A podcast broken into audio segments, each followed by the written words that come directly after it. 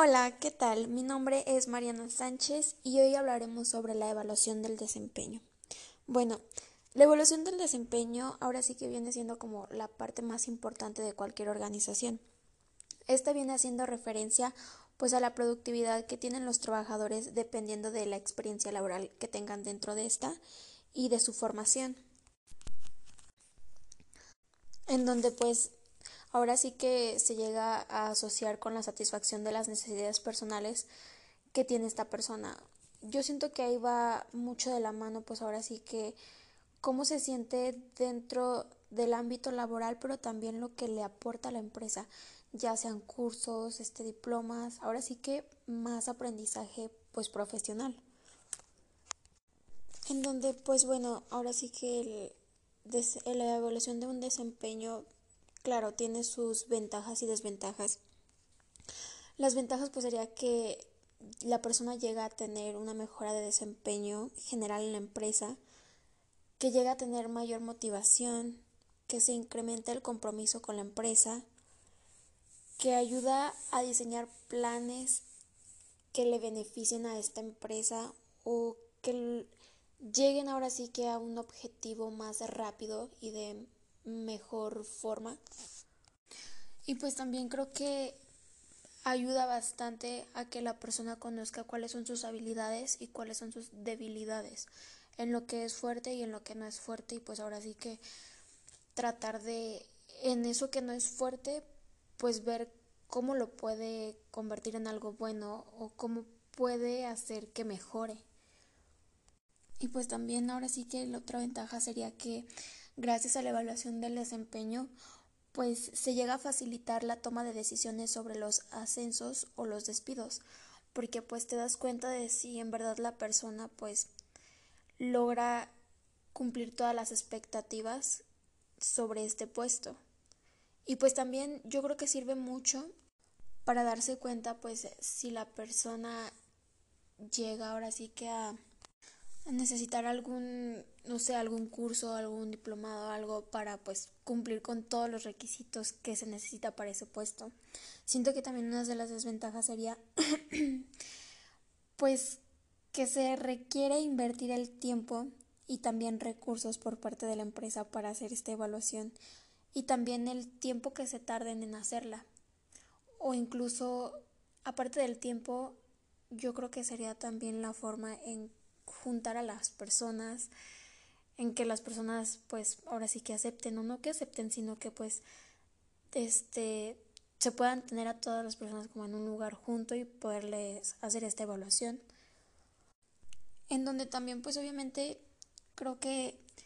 sería un ambiente algo tenso para los empleados porque luego a veces empiezan a creer que ya los vas a correr o que a lo mejor están haciendo las cosas mal, pero no saben que realmente es un beneficio para ellos y que los únicos que pues salen ganando son ellos, porque incluso de ahí, o sea, gracias a la evaluación del desempeño, pues a veces hasta se les puede aumentar el sueldo por los conocimientos que tienen o por las habilidades que tienen, las, las cosas que llegan a hacer dentro de la empresa. Y pues bueno, dentro de todo esto, el proceso de evaluación del desempeño es desde tener los objetivos de evaluación del desempeño, establecer las expectativas del trabajo y pues después de eso ahora sí que diseñar un programa de evaluación que es el, programa de evaluación de desempeño. Después de eso sería la entrevista de desempeño y el almacenamiento de los datos de la evaluación. Y ya con esos datos que se lleguen a tener, pues ahora sí que poder ver qué personas son eficaces para esos puestos,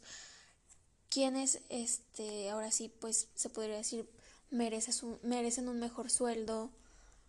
o incluso si tienes que cambiar a una persona de otra área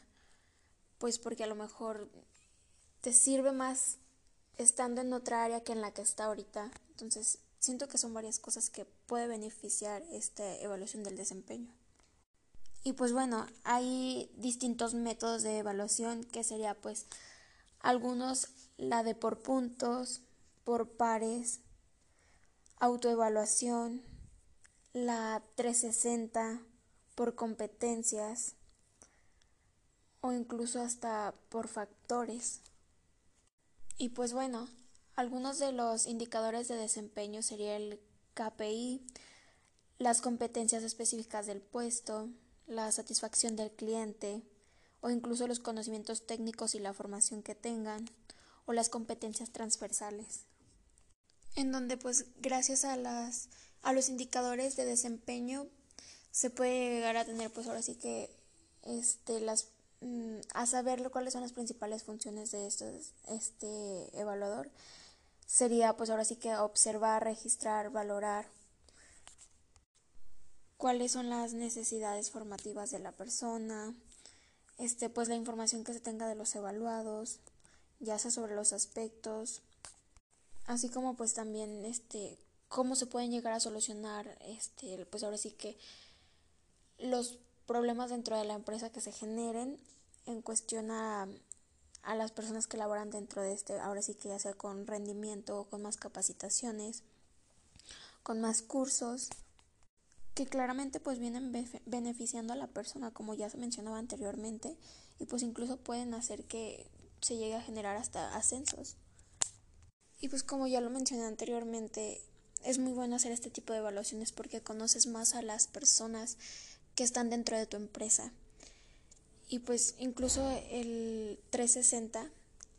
abarca des, o sea, en todas las jerarquías. Siento que es muy bueno eso. Y bueno, esto sería todo de mi parte. Muchas gracias.